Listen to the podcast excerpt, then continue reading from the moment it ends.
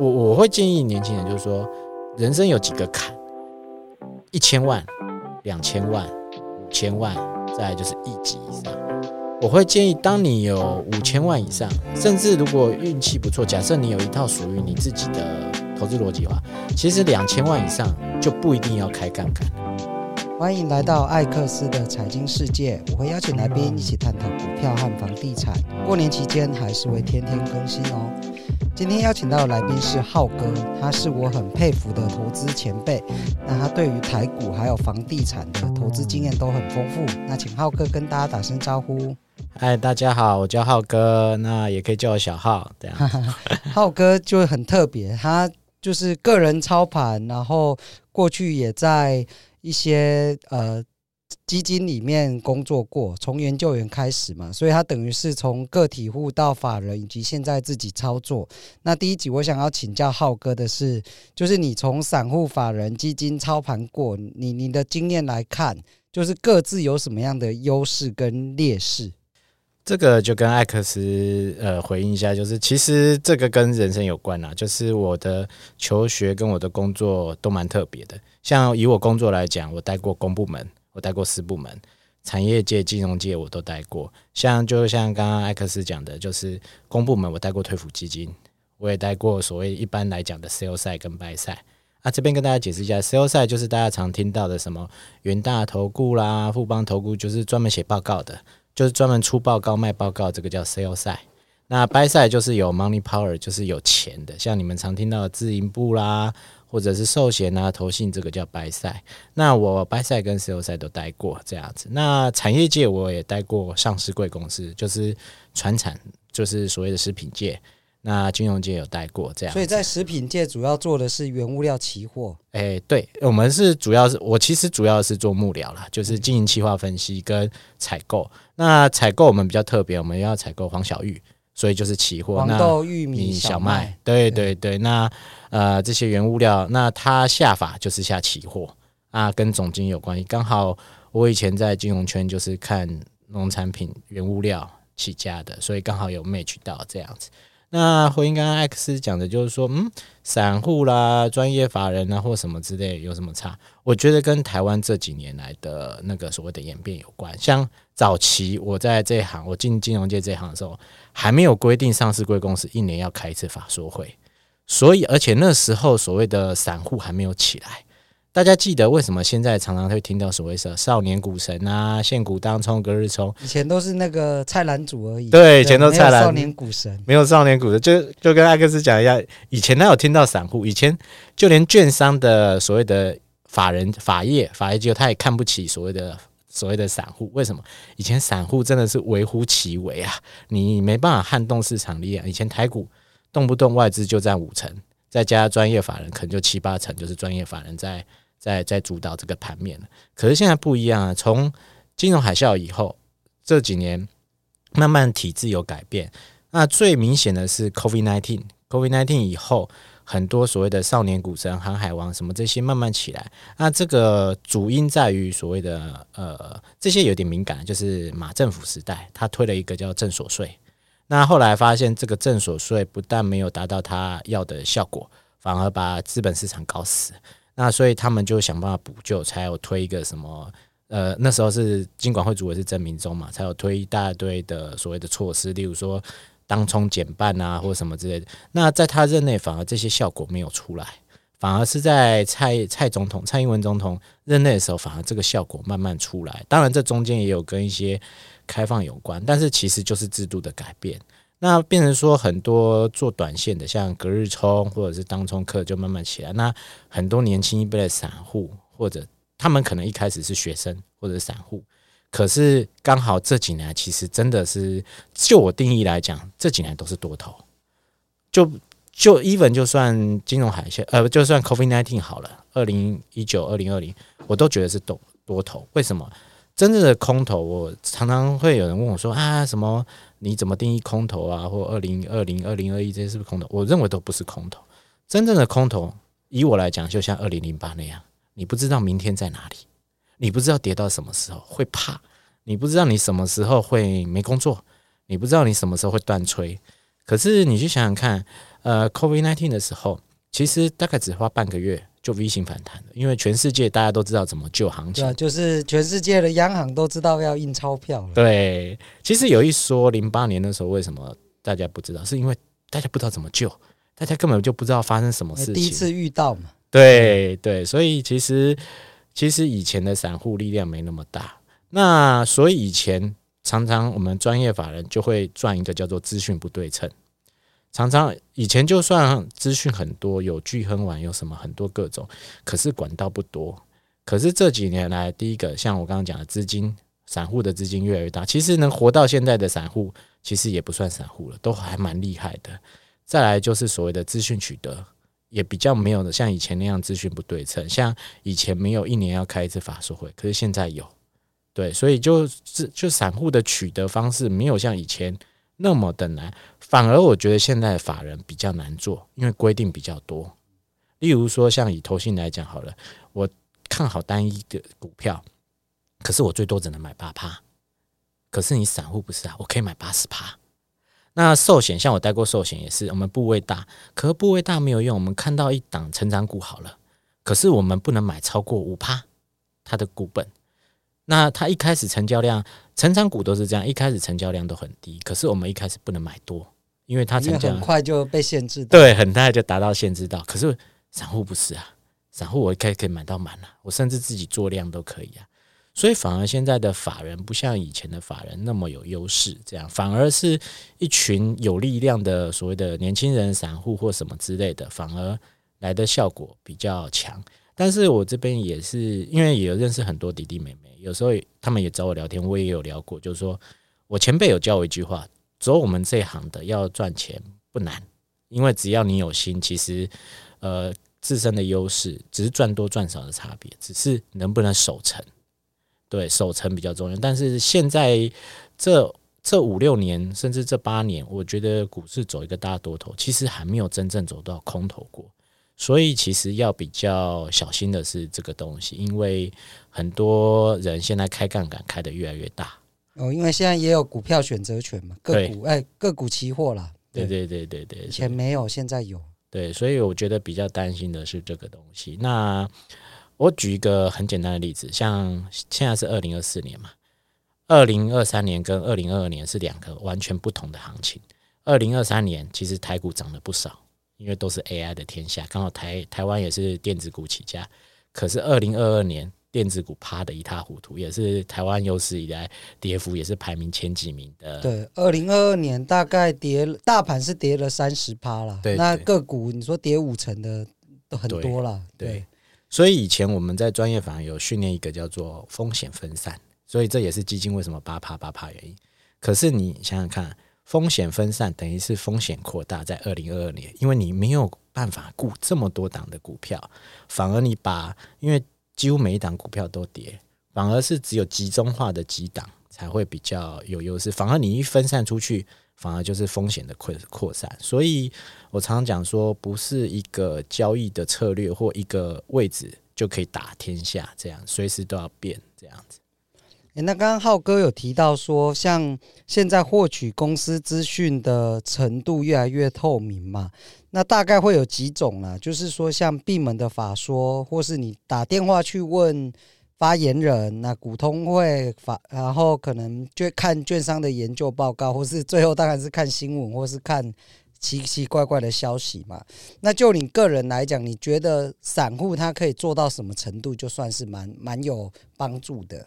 我觉得第一个就是读报一定要，像我们研究员第一开始也是练习读报。那报纸要读什么内容？像《经济日报》或《工商时报》。那什么内容就是看你的兴趣。像举例，像我是传统产业起家，所以我对传统产业类，特别是原物料的所有的讯息，我都会有兴趣。甚至我扣过的公司，或者是我拜访过的产业或者看好的产业，我都会特别去看一下或者去注意一下。那第一个，你看你要去判断这个消息是对还是错。我我可以举一个例子，好了，像像去年年底到今年年初，不是散装在涨嘛，BDI 涨很多嘛。那那时候全市场都在讲 BDI、BDI 散装啊，不管是什么所谓的巴拿马运河的问题、红海的问题，在涨西化。那你就要去更深一层思考，就是你看到这个消息，你要去判断说我要追还不追，对，或者是消息价股价到底反应完了没？对对，这个其实有趣的地方就在这里。那我这边就可以呼应艾克斯讲，我可以讲一个想法，例如说，我看到这个，我第一个想到就是它因为是 BDI 大涨。那 BDI 有三种组成成分，我就讲三呃，我就简单一点好了，不要讲，不是每个人都看过散装航运，它就是三种不同的大中小船型去组成的，就是三个指数，一个叫 BCI，一个叫 BPI，一个叫 BSI。那 BCI 是最大型的船，那中文叫做海甲型，那它主要是在铁矿砂跟煤。那那时候这一波的 BDI 大涨，就是因为 BCI 主这一波主要上一波是 BPI。这一波主要是 BCI 啊，BCI 来讲的话，它主要就是在铁矿砂跟煤矿。那你就要去深入探讨，就是说，那它主要的需求是在哪里？是中国大陆，就是铁矿砂的主要的消费大国。那你就会发现，就是说奇怪，我们常听到大陆的。建筑业都还对啊，经济不好，房地产很惨，应该这个钢铁、铁矿砂原料需求应该很低啊，很低嘛。那为什么会这样？其实从二零二二年年底到二零二三年，其实大陆的铁矿砂都是偏低，库存都是偏低的。那只是看有没有补库存需求，这第一个。第二个力道强不强？可是很可惜的是，大陆中国大陆没有起来，所以那个力道一直都不强，所以大家都是有一顿没一顿的。虽然你就会可以发现，就是说这个 BCI 涨得比较虚，有点像落地反弹，就是说，因为它那时候是从一千多点涨到三千多点，一千多点是真的太离谱了。可是涨到三千点的话，是有点相对来讲过高的位置。那你就可以去想说，那我到底要不要追？所以那时候人家问我，我就说，它因为涨的是 BCI，如果你觉得涨真的话，你应该去买钢铁股。那时候应该是蛮刚，因为其实不管散装还钢铁。都是第四季，都是传统旺季，到隔年度的过年前，如果它这一波是涨真的，有延续性的话，那么钢铁接下来就会底部反弹，它会涨。那如果它是假的，例如说 BDI 散装这些涨得没有延续性的话，那钢铁股因为没有涨高，它在低档，你赔也赔不多，伤害也不深。所以你看到这个讯息，你反而要沉思说，我到底要追散装，还是我要赶快去找下一个有机会的产业？这个就是联动性。对，这个就是我刚刚常讲，就是呃基本功练出来的。对，那这样的基本功，因为报纸等于是一个呃最新资讯，让你一个 trigger，让你来研究你你接下来的方向嘛。那这些基本功过去你是怎么锻炼出来的？对，读研究报告吗？还是看商业周刊、财讯这些先探？就你通常怎么做会会比较有效果？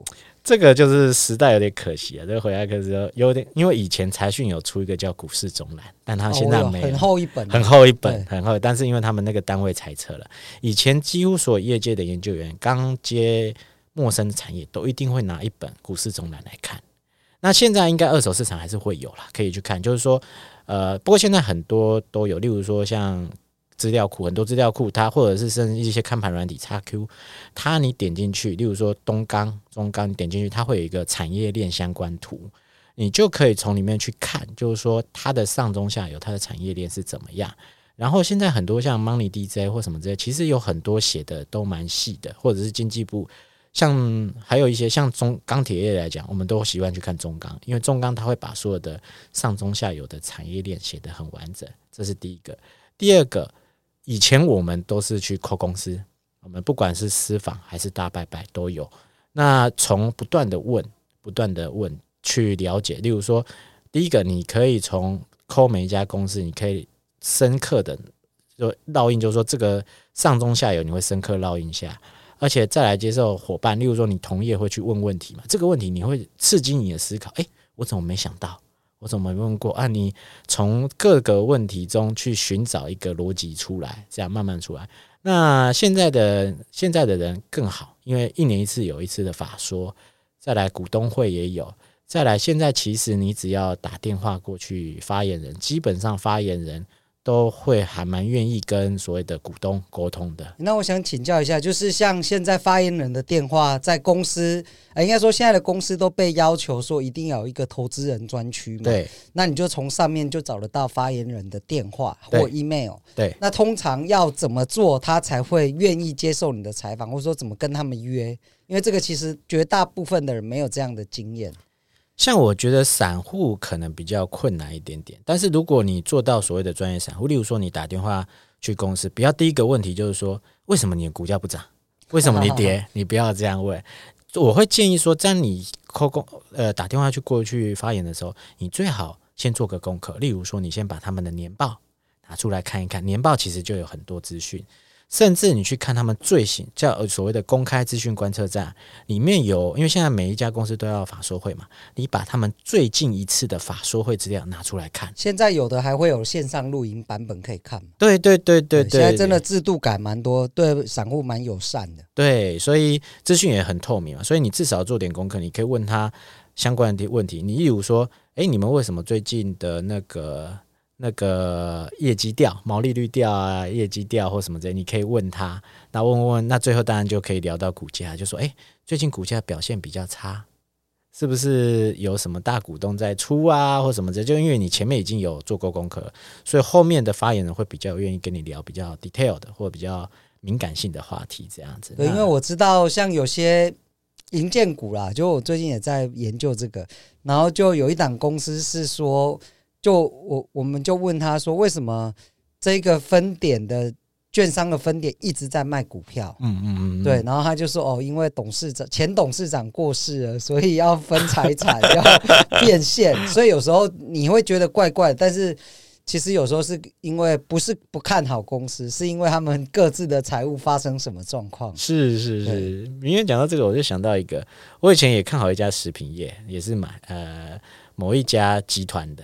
他底下，然后他也是三大股东，然后我也是看奇怪，他那个每一次那个的分点，就南部的分点，每天卖九张，就是规定内的那个九张卖不完，那每天就是给你卖。然后后来我就问公司，那公司也讲不出来。那后来我去业界打听，我才知道原来是他三家股东嘛，另外一家股东是没有上市股，那一家股东没有上市股，然后。呃，老爸爸他他的本业不赚钱，因为是夕阳产业。然后他股价涨那么多，他就开始想要卖一点球鞋，因为他股权很大嘛，很多，所以他就卖一点套现，卖一点套现来补他本业的亏损，这样子。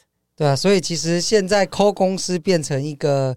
我觉得蛮好的管道啦，只要你是有做功课，那其实大部分公司的发言人也都会愿意花时间跟你沟通。是啊，是啊，所以就是认真就对。所以过去散户在取得资讯上好像没有那么多优势，但是随着制度的演变，散户在这些资讯的透明度都提升之后。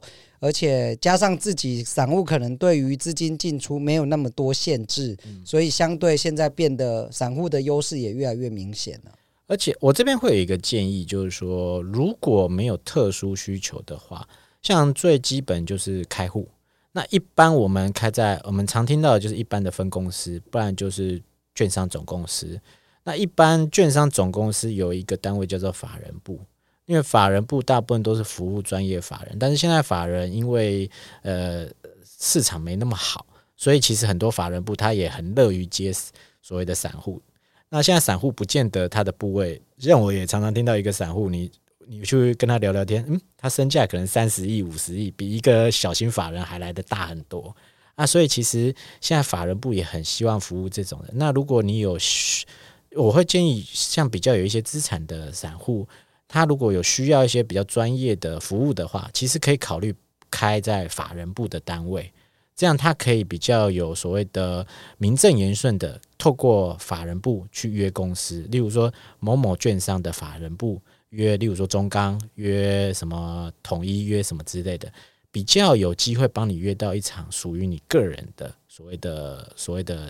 闭门会议，对，闭门会议，对，对，因为其实像现在有些券商，他们也是会每一季去办所谓的投资的论坛，对，那他会邀请到呃很多上市贵的公司来分享，那也有一些是例如说最新科技，尤其像去年那个生成式 AI 兴起，那就会有人会跟你聊 ChatGPT，或或者是聊就是 AI 的应用，那甚至到硬体的部分，所以这些。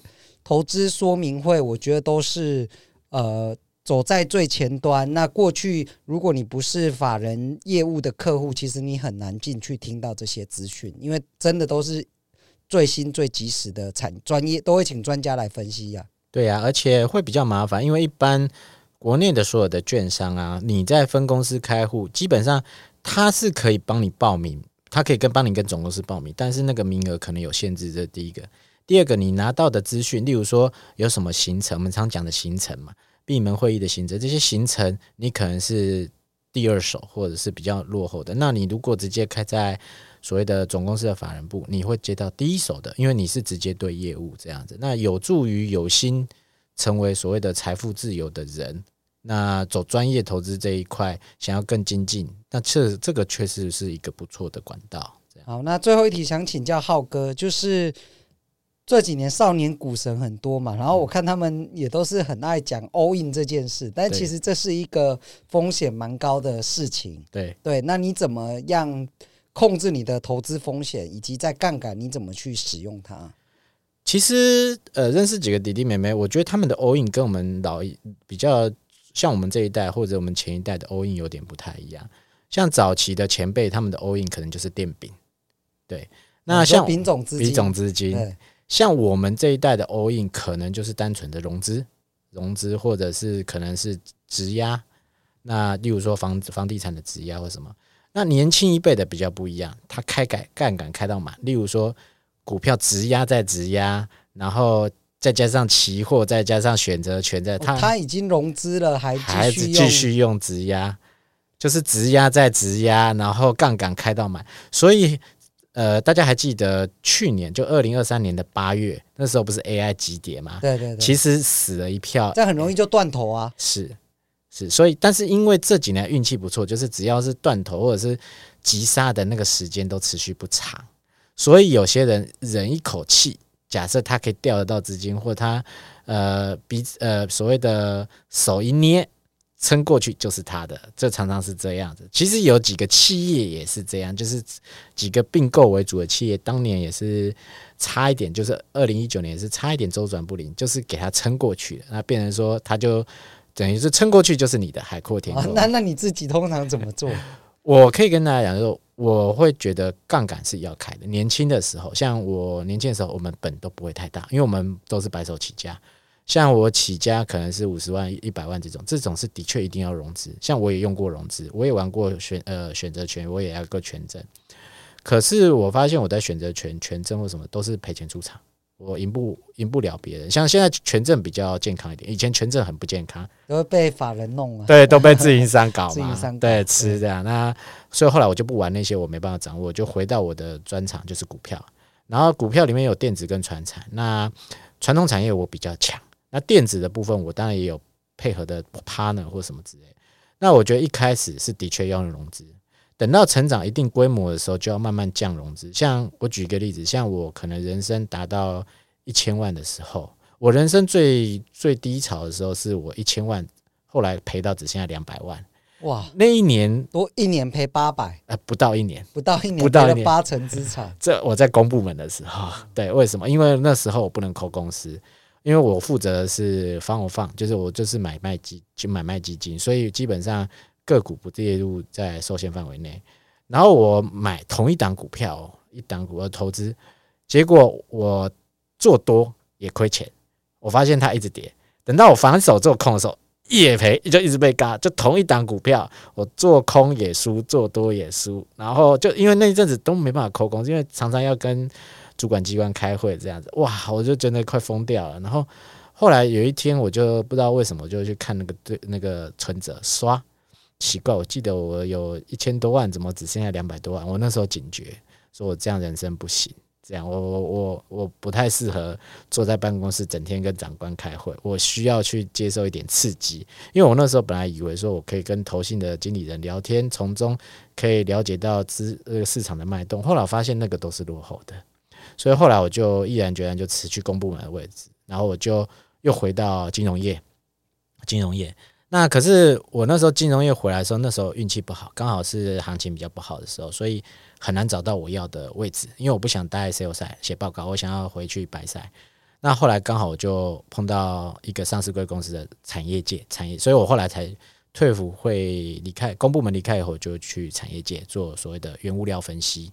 那那个就开启我不一样的的阶段，因为我看黄小玉，我还可以去看个股。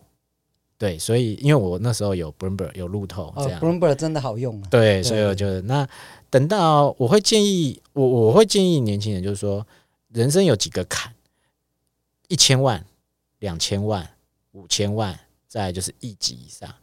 我会建议，当你有五千万以上，甚至如果运气不错，假设你有一套属于你自己的投资逻辑的话，其实两千万以上就不一定要开杠杆了，不一定要融资，因为为什么？因为像我们就举五千万好了，你觉得你找一档五十趴报酬率的股票容易，还是找一档五趴报酬率的容易？当然五趴简单太多了。对，可是你想想看，你只有一千万，你一年五趴五十万，其实是很不够的，日子都不够，日子不够用。可是当你有五千万的时候，你五趴是两百五十万，其实是蛮够的。所以根据你的 base 越来越大，你可以做的东西会很多。所以其实还是取决于你资金累积的。大小这样子，那我会建议说，你资金越大，越不要去开太大的杠杆，因为风险是跟着扩大，你反而要去做配置的动作，就是甚至是配置到房地产嘛。对，对，那我们下一集就来请教浩哥，就是关于房地产，尤其是在商办的部分，这个这一块很少找得到专家来分享。对对对。好啊，那我们今天的节目就在这边。那如果大家有什么问题呢，欢迎留言告诉我们，未来在节目当中都会回复你。那今天就到这边喽，拜拜，拜拜。